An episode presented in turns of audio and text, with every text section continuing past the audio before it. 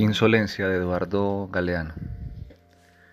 En las Olimpiadas de 1936, el país natal de Hitler fue derrotado por la selección peruana de fútbol.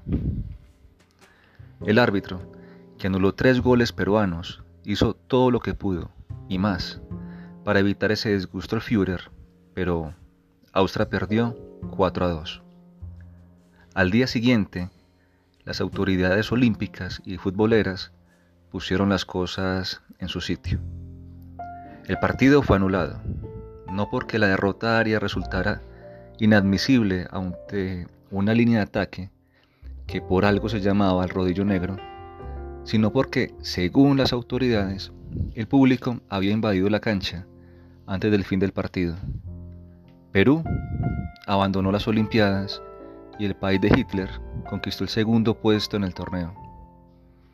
Ya Italia, la Italia de Mussolini, ganó el primer puesto.